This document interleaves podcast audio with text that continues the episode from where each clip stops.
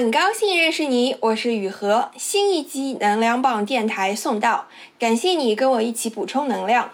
在每一期用心读到的播客里呢，我们会用几十分钟的聊天陪你一起听故事，给你的感情、工作、金钱、健康一起充电。你可以在任何音频播客 APP 搜索“能量棒电台”，就能找到收听，请订阅哦。我一直免费创作了这么久呢，现在很需要你的支持，请加我的微信 yuhexyz，yuhexyz，加入公号读者和播客听友群，也欢迎你开心放松的找我聊天咨询。请你在你用的播客 APP 里给这一期点个赞，也给能量棒电台五星好评。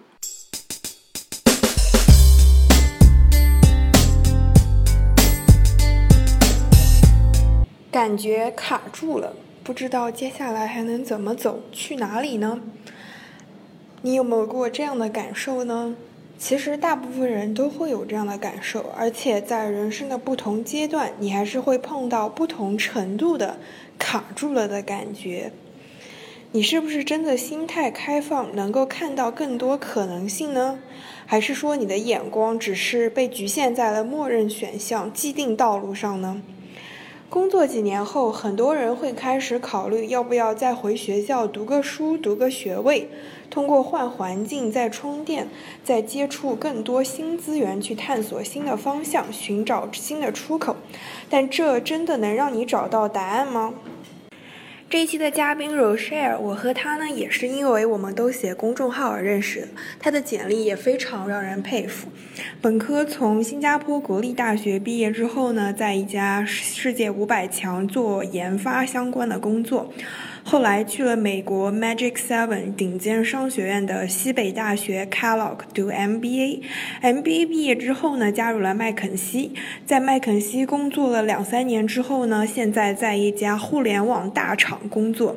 他的公众号分享的内容呢是非常系统化的，而且很有那种一语中的的破解这一个方法的那种感觉。在他的个人经历中呢，他就是。成功通过再回学校读书来转行的，算是通过学 MBA 找到了新的出口。这期播客呢，和你听过的所有的申请学校的经验不一样，我们聚焦在了个人赛道选择，在转行换赛道时的难点，MBA 经历中的竞争、焦虑、害怕。以及在回到学校之后，你真的就能够通过再去读书，跳脱出你现在的生活，你就会有新的答案吗？让我们一起来听这期的节目吧。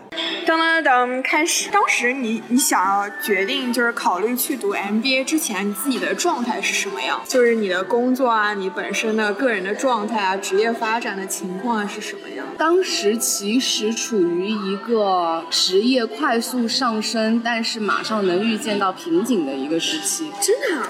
对，因为工作其实差不多到四五年的时候，你在你这个职能的 function 已经差不多升到头了。我当时是做研发嘛，食品研发。那哇，会给你很强的这样的感觉。会，因为我的同事。其实跟我做一样的工作，他们可能有的要比我大十岁，就是说未来十年我都还我都还会做一样的事情。然后 w h i c h i s 我们的老板比我们可能要大二十岁，所以你想他要基本上他要走了以后，我们才有可能升到他那个位子，对吧？所以其实是一个快速上升，但是你已经能看到瓶颈的一个状态。所以其实想去读书是为了换换赛道，换一个跑道，看看有没有其他的职业可能。是不是大部分的公司你做了四五年都会看到一个瓶颈？因为我感觉外企还是属于，比如说两三年上一个台阶，两三年上一个台阶，还是挺挺清晰的上升路径的。对，是挺清晰的上升路径。但是你往后走的话，其实你你去看一下很多大企业里面升到比较 senior 呃 role 的人，很多人都是有 MBA background 的。嗯。那一方面呢，是确实是在 knowledge 层面，不管是管理啊、finance 啊，还是经经济啊，都会给你一些知识上的积累和和支持。另外一方面呢，就 B school 是一个人脉嘛，那，你有这个人脉，帮助你以后建立行业的呃微信啊，然后呃建 build up 这个这个行业的 network 啊，都是很有用的。所以会有很多人，哪怕他就像我说的，哪怕他现在在职业生涯中还是上升的很好。他也会想在 relatively 年轻的时候去读一个 MBA，读具体读什么 MBA 这是一个 choice，对吧？有的人想放弃到工作全职脱产去美国读，那这种人呢，most likely 呢，他可能是想换赛道的，就是因为你这样子可以有 full time 的时间去找工作嘛，对吧？也有一部分人呢，他可能真的不太想放弃他现在工作，那就读一个 part time，就比如说我们有很多他们会去香港读一个兼职的 MBA。那那那你觉得兼职的 MBA 能让你换工作吗？呃，这个相对。对，要相对要比全职的要稍稍难一些，但是不是绝对的，嗯，稍稍难一些。对，而且人会很辛苦，就是周六周日都得上课啊，跟别人做 project 是吧？对，我觉得国内的工作本身就挺辛苦的。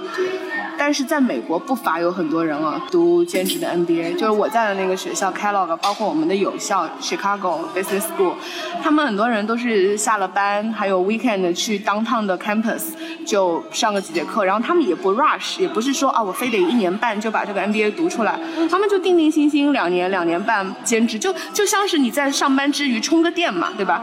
充个电，然后充完了也就把这个 degree 给学完了，也没什么不好，所以我觉得老外的心态也是挺好的。嗯，国内我现在也看到很多人都是在这么做，我觉得挺好。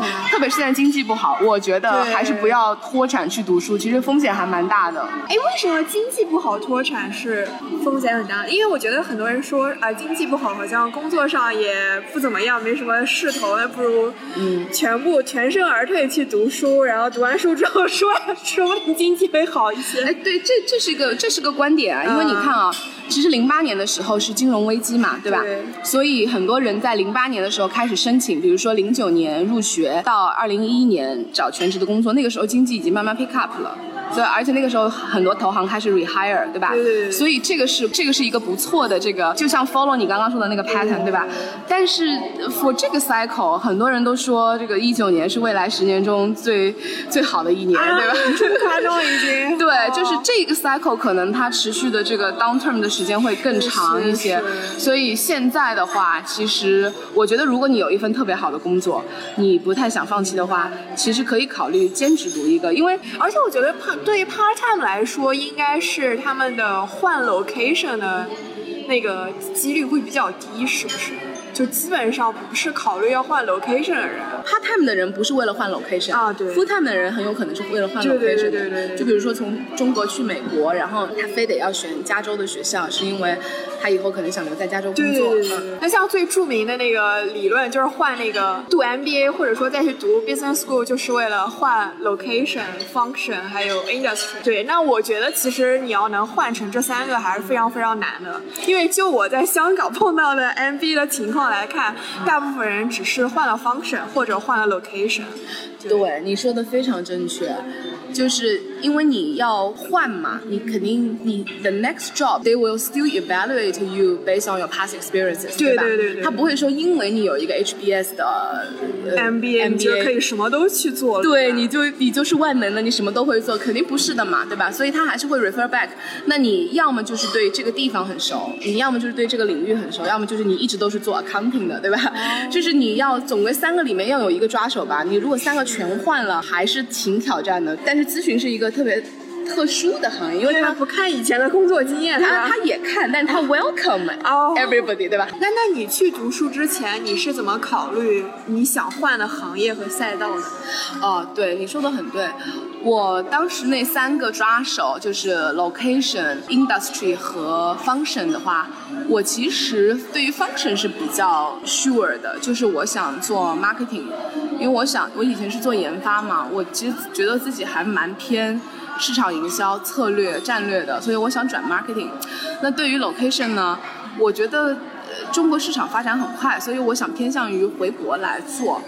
那那 industry 呢？我想 stick to 我原来比较熟悉的快销领域，所以那 in summary 就应该是回国做一个快销行业的 marketing role，对吧？就是这样是这样想的。嗯。但是呢，实际上你去真的 execute 的时候呢，你就发发现中国的快销企业不怎么去美国的顶尖的 MBA school 招人。是。所以他的一个曲线救国的方法就。变成了回中国做咨询，因为你做了两三年咨询以后，你可以再跳到行业里面去做 strategy，去做 marketing strategy。明白明白。哇塞，那你想的是很清楚啊，我觉得还可以。就是 前期前期，就是在申请之前，我觉得你都已经画好了之后的 plan 了，那个 roadmap，我觉得，嗯，对，我觉得还是很难得的，因为我觉得很多人想要再去读书的原因，就是因为不知道接下来想要去哪里，然后就回学校换个环境，想想清楚。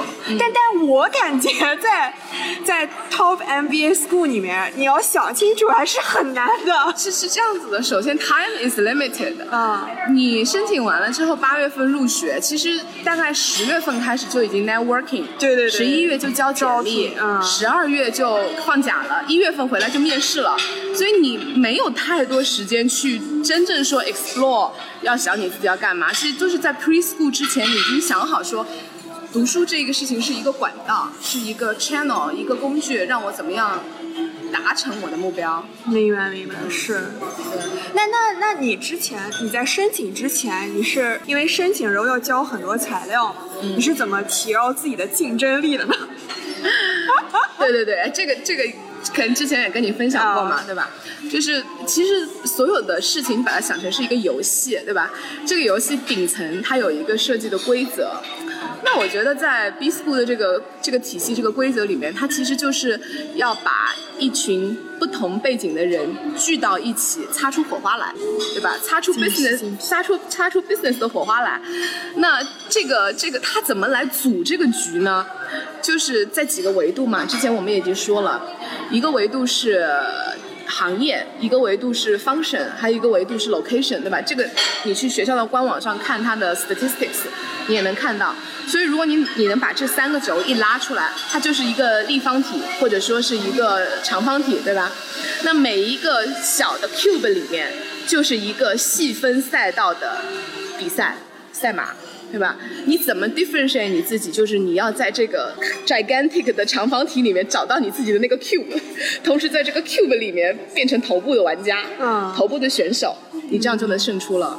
明白。这是它的游戏规则。嗯。所以我我当时的赛道就应该是呃，或者说我的那个细分的那个 cube 就应该是快销，然后研发。然后新加坡，嗯，然后这个 cube 就非常的 unique，是是是是，厉害厉害，精辟精辟。Post MBA 就是 MBA 读完书之后的那个，也可以用这个模型去模拟了。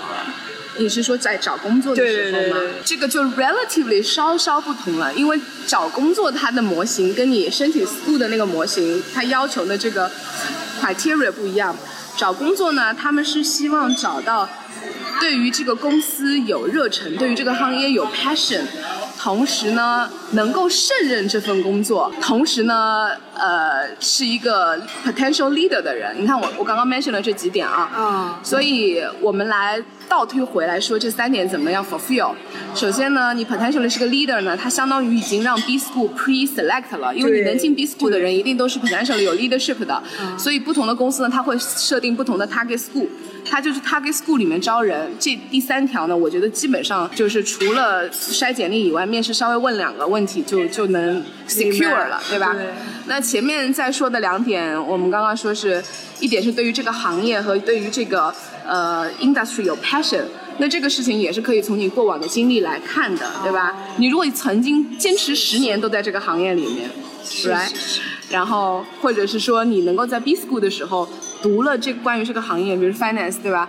呃，value value investment 对吧？就价值投资对吧？你你对于这个东西 intensively 学了两年，那就侧面证明你对这个事情是有 passion 的嘛，对吧？这个也比较容易讲，因为是到最后你的原动力都是你的热情嘛。如果你没有热情，你再聪明你也坚持不了，对吧？这个就到最后就是成功就是专注嘛，就专注是很很核心的一个 driver。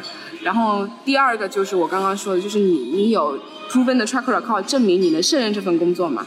那所以就是他招人的时候，他有这么多人可以选，他肯定是优先选那些已经做过这个工作一些年份的人，对吧？你如果是 totally 那三点都要 switch 的话，switch industry、change industry、change location、change function 的话，你就没有抓手去证明你是可以胜任这份工作的，对，这就是相对难一些。是是是，所以这为什么？嗯。就是很多读完 MBA 的人还是在原来的行业里面，对吧？对，这这就是你肯定读书不是为了呃，就是你不要为了转行而转行嘛，对吧？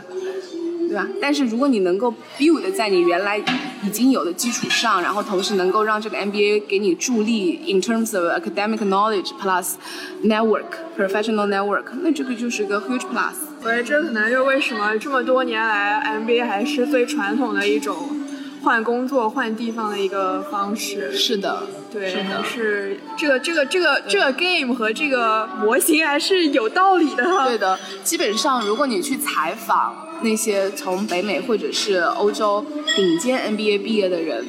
嗯，几乎没有人会跟你说他们后悔投资了这个一百万的学费来读这个书，因为确实这个在你工作了一段时间之后，有一到两年可以完全放空，然后，然后去 enjoy 的这个时光是非常难能宝贵的。是。然后同时，确实顶尖的 school 里面的同学也都非常的优秀，可以跟他们互相互相擦出火花，学到很多东西。这个也不是你在平常工作里面。能够接触到的，对对。嗯，那你觉得什么样的人不适合 MBA 这个 game？我觉得首先是对 self development 没有追求的人啊，这样的，好的，是这样子的，就是 it's all about personal choice，就是我可能现在因为我我比你们年纪都大一些嘛，对吧？我我在公司里面会看到很多人，就是他们知道自己要什么，他知道说我不愿意为了爬上去而 sacrifice 我很多。不管是 personal value 还是 personal 时间，对吧？所以他就安于现状的 maintain 好他现在这份工作。那这样的人他就没有必要去读一个 MBA 啊，他也不会去读 MBA 啊。是是是。对啊，其实除了这个以外，我真也看不出来什么人就一定不适合。当然，也不是说你想读一定能读上的，对吧？对对对。他的他的 selection process 还是非常 vigorous 的，所以 if you want to do it, you have to try every best to make it happen.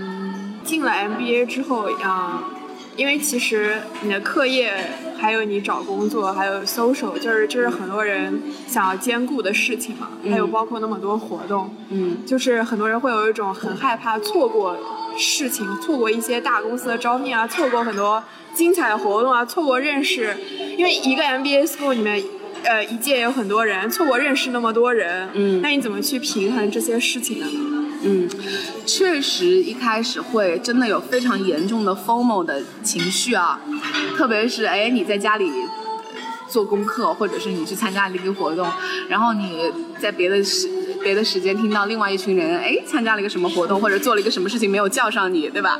然后你你会有一种啊 am I left out 这种感觉，我是不是要落后了？别人在干嘛干嘛？对对对，或者说啊为什么你们都在这么拼，对吧？我我却在家里呼呼大呼呼大睡，对吧？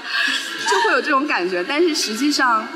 呃，就是后来怎么样 relieve 这些情绪是是这样子的，就是就还是回到那些每一个细分赛道嘛，你到最后会发现，其实你你不是跟别人比啊，你是跟自己比，就是每个人的 goal 是不一样的，所以你没有必要把别人做的事情来来跟你自己要做的事情去做一个横向的对比，就是没有没有比较的意义，你永远 focus 应该是你自己。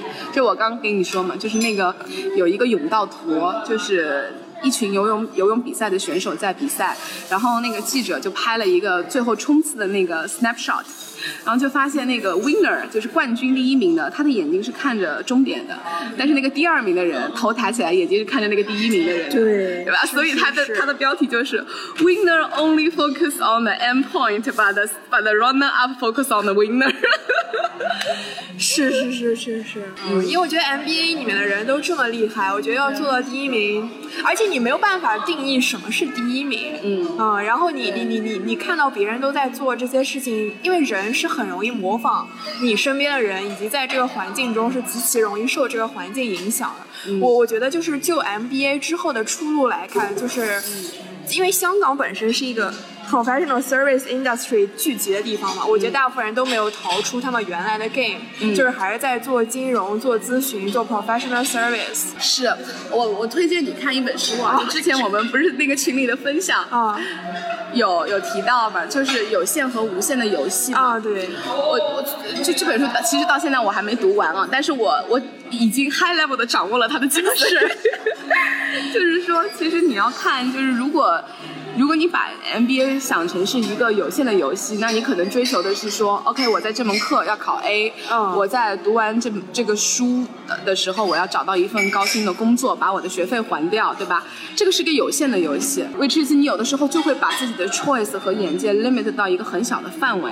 但如果你能跳出这个游戏，把它想成是一个无限的游戏，是怎么 maximize 你的这一生的一个 exposure？怎么样？就是这个书，就读这个 MBA 这个书，怎么样可以更好的提升你自己？如果你从这个角度来看的话，你可能一方面会 relieve 很多你的 anxiety，另外一方面你可能就会更加敞开胸怀的去拥抱很多可能性。说的好有道理，精辟精辟。是的，是的，是的。但是我想问一下，就是你在读 MBA 的那个过程中，你还是很容易受到环境和身边人的影响。嗯，尤其是像金融咨询 （professional service） 是 MBA 最大的出口方。嗯，而且。他们在招聘上也是最为短平快，你很快就能找到一份工作，安定下来说哇，我有工作，我以后有着落了，哇！然后而且大，而且他们在很大程度上还是能满足大部分 MBA 的诉求的，稳定高薪，上升路径清晰，然后某种程度上对个人来说也是能起到换 location、换 industry 的作用的，因为像咨询最后面的出路还是很宽广的嘛，对吧？我觉得还是很难逃出来的。我我觉得你真的非常了解 NBA，、啊、谢谢。呃，其实是这样子的，就光从 hiring process 来看，确实就这个 hiring process 本身就会 create 很多焦虑感，因为金融行业是每年如果是 hire full time 的话，它大概是在每年的九九十月份就已经发 offer 了。对。然后咨询应该是 the second batch，就是十月、十一月。然后再后来才是 corporate，对对吧？然后再后来才是你 corporate 都找不到，你要自己去自己去投简历，坑，对，PE 啊，资产管理，这种都是你需要人脉才能进去的，而且每年它就那么一两个坑，exactly，这么多 MBA student 都盯着那一两个坑，对吧？Exactly，是的，所以就这个 process 也会让你，如果你内心不坚定的话，你会让你比较焦虑，因为你就看着你身边的朋友一批一批都拿到 offer。而且是非常好的 offer，就会想 Where is my job，对吧？Am I going to be jobless？就这种这种想法是不可避免的。但是如果你也想到的是，就是每个人有自己的节奏，每个人有自己的 tempo，每个人有自己的 pass，你就不需要。Sorry，我一直中英夹杂。没事没事。然后你你你就不需要被别人的东西影响啊！而且说实话啊，就是这样说可能是有一点我个人的武断的评判，就是其实有好多做金融、做咨询，包括我自己，嗯，其实是 take the easy way out，就是你当下并没有太多更好的选择，然后呢，你也并不清楚自己现在到底喜欢什么，对，那你就不如选一个金融和咨询，是，因为为什么呢？因为首先这这几个行业可以让你快速学习，你学到的总归是你身上的本事，以后可以 transferable 的，对吧？第二个呢是 they are well pay，就是他们 they pay well，所以呢你的 value 其实已经就是会会通通过一个 fair 的 market value 来反映，对吧？当然钱不钱不不少，你可以赶快还掉学费，对吧？就是基于这些种种，会让你倾向于去选择金融咨询这些行业来暂时做个过渡吧，对吧？然后你以后有了这一块的经经验积累，你再去跳其他行业也不差，呃，也不差。所以，但是如果你已经非常清楚，你就想做一个产品经理，对吧？或者是你就想做一个投资经理，你就内心坚定嘛，因为坚持就才能看到这个这个果子种出来。哎，这样听上去，我觉得 MBA 还是不能解决问题，因为我觉得你刚刚讲那些 concern，其实也是本科 business school 会遇到的 concern，对，都是一样的。我觉得，对，就你自己没有想清楚的话，你去期待你去读了一个 MBA 就有答案，我觉得是不太现实的。对。对，还是得自己想清楚，自己坚定。嗯，那如果回到那个 MBA 给你的、带给你的资源上来说，其实大部分人看中的就是校友资源，还有找工作的资源嘛。嗯。然后，其实像这两年，大家都会回头看大中华区，看中国市场嘛。那你觉得去？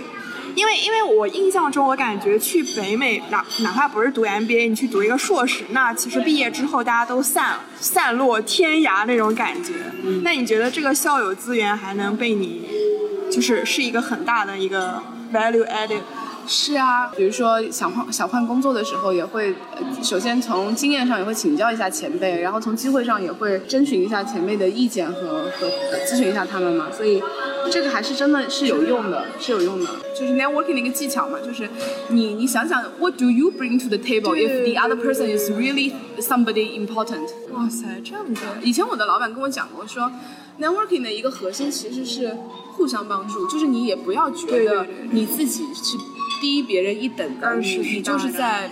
呃，求他 spare 他的时间来帮助你。实际上，你站在他的角度，你也可以想想，你有什么东西可以帮助他。那这样的一个 networking 的 relationship 就是比较 healthy 的，跟你沟通毫无障碍。哎，那那再问一个个人的问题，就是在你的经历中和你身边的 MBA graduate 的经历中，你觉得大家对于 MBA 的过程中？最遗憾的那些事情是什么事？如果你问的话，我觉得大部分人都说我 spend too much time studying，啊，没有去多认识点人，多参加点活动。因为 MBA 的时候 GPA 不重要，但是你还是就是好学生的 mentality，你还是会说啊，我要花很多时间去做 project，我要花很多时间去读书。但实际上你会发现，这些知识等你毕业以后，基本上也都忘光了。这样子，明白明白。所以就是还是会觉得应该要多去 reach out 学校的周围的环境、学校的资源嘛，对吧？是吧？还是还是回归自己的内心吧，你最想做什么？好，谢谢。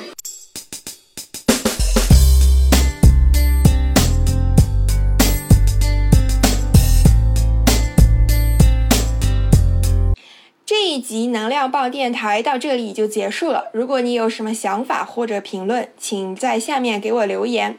如果你觉得聊天内容对你的朋友也有帮助，也请转发语音给你的朋友。你可以在任何音频播客 APP 搜索“能量棒电台”，就能找到收听并且订阅这个播客。也请你在你用的播客 APP 里给这一期点个赞，也给能量棒电台五星好评。我一直免费创作了这么久呢，现在非常需要你的支持，请加我的微信 yuhexyz，加入公号读者和播客听友群。我再说一遍，微信是。Y u h e x y z，欢迎你开心放松的找我聊天咨询，我们下一期能量棒电台再一起充电。